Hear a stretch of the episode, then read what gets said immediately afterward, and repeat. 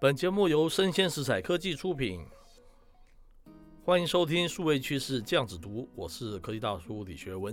今天科技大叔下的标题叫做“折叠手机的出现，恰恰的证明了全球智慧手机最大的困境”。常听我们这个数位趋势酱子读节目的我们的听友们都很清楚，折叠手机啊是我们节目经常提出质疑的一个主题了。为什么这样子说呢？因为很多的报道都说嘛，三星的折叠手机是他们有史以来卖的最快、最好的手机啊，或者说啊，就是它的销量多大多大，对不对？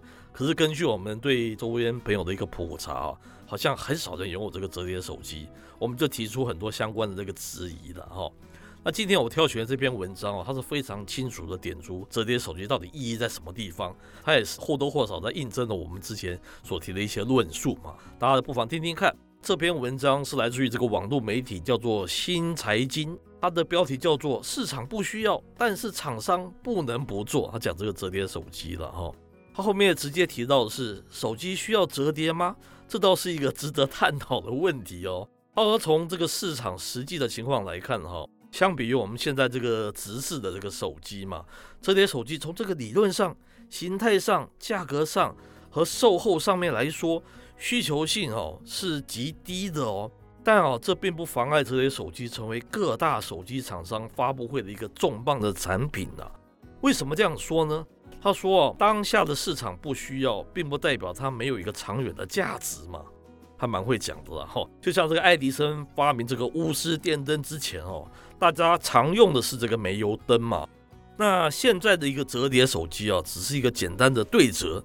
但是我们可以想一下，几十年后、一百年后，就像是电影里面放的哈，手机啊变得薄得像一张纸一样，可以折叠、折叠再折叠。那从长远来看，现在的一个折叠手机啊，或许只是一个过渡产品了。所以啊，对当下大部分用户来说，手机还不需要折叠的。但是对这个手机厂商来说，它需要折叠，并且折叠是他们的一个未来。接着他提了一个三点啊，非常有趣的一个论述了。第一点叫做反向发展。怎么说呢？他说，从理论及手机发展史来看，折叠手机啊，它根本是走了相反的路嘛。怎么说呢？他说，从一九七三年开始啊，这个 Motorola 推出了世界上第一款的行动电话，就是我们俗称的这个大哥大了哈。二零零七年这个 iPhone 问世啊，到今天二零二二年，手机啊进入一个瓶颈期，这符合我们之前说这个二零二一年开始出现由硬转软嘛，数位经济这样子一个论述。他说，各大厂商的设计越来越同质化。不断的往这个全荧幕方向来发展了。它过去手机发展史是从这个厚重到小巧，从复杂到简单，从小荧幕到大荧幕，一直在遵循着所谓的这个精简的一个原则了，减少不必要的设计以及操作。但是折叠手机的出现恰恰相反，跟我们上述所说的了哈。比如说它多出这个翻盖的动作，你没有比以前更简化，甚至于是走回老路哦。他说：“再从形态来说哦，这些手机不太符合人体工学嘛，难以满足这个消费者的需求。从厚度来说，目前市面上的一个折叠手机啊，厚度基本上都在十五 mini 左右啊，相当于是两个我们现在这个直式的手机叠加在一起的一个厚度嘛。再从重量来说了，折叠手机产品几乎是三百克左右哦，相比于这个重量只有一百四十克的 iPhone 十三哦，你知道它就是两倍嘛。”怎么看好折叠手机都像是一种反向的发展哦，完全走向一个过去相反的一个路数，很好玩吧？相反哎，完全相反哦。第二点，他提的是成本还高高在上。他说有趣的是哦，这么一个相反方向发展的一个产物哦，相比于现在手机的定价，却一直是非常高高在上的嘛。他说这个华为的总裁啊，余承东哦，就曾经表示了，这类的产品的成本非常高，我们现在还在赔钱哈。成本高到你无法相信了，目前都还没有办法获利了。那高成本注定了高售价，高售价决定着这个销量以及占有率。根据这个市场调查分析机构的报告，二零二一年全球智慧手机出货量约这个十三点二亿部了。它相比之下，折叠手机占比还不足百分之零点六。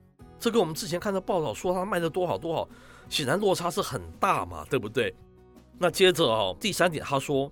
这个折叠手机只是一个方向哈。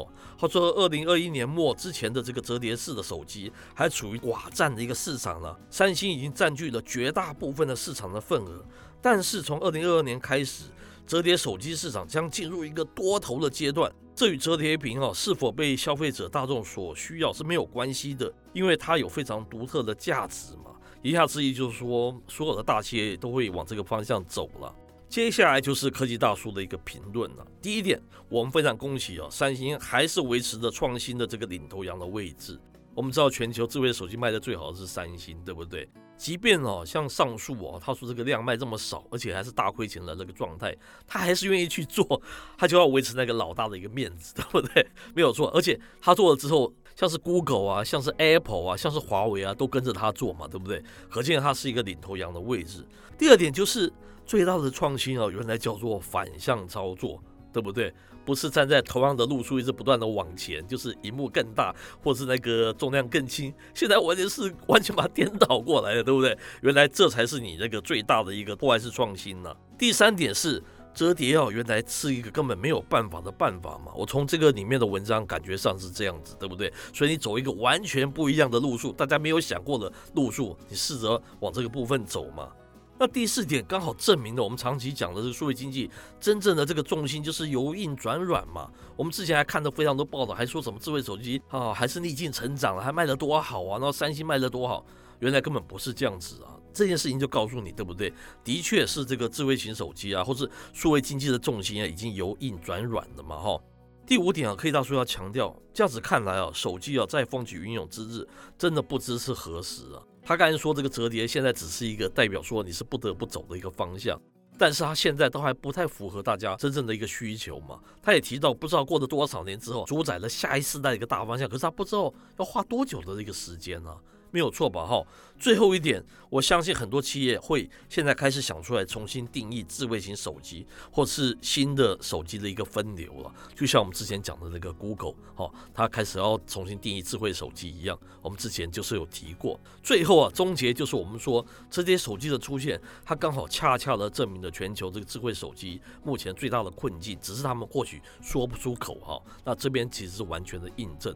那以上内容到这边告一段落，我是科技大叔。李学文，我们下回见喽。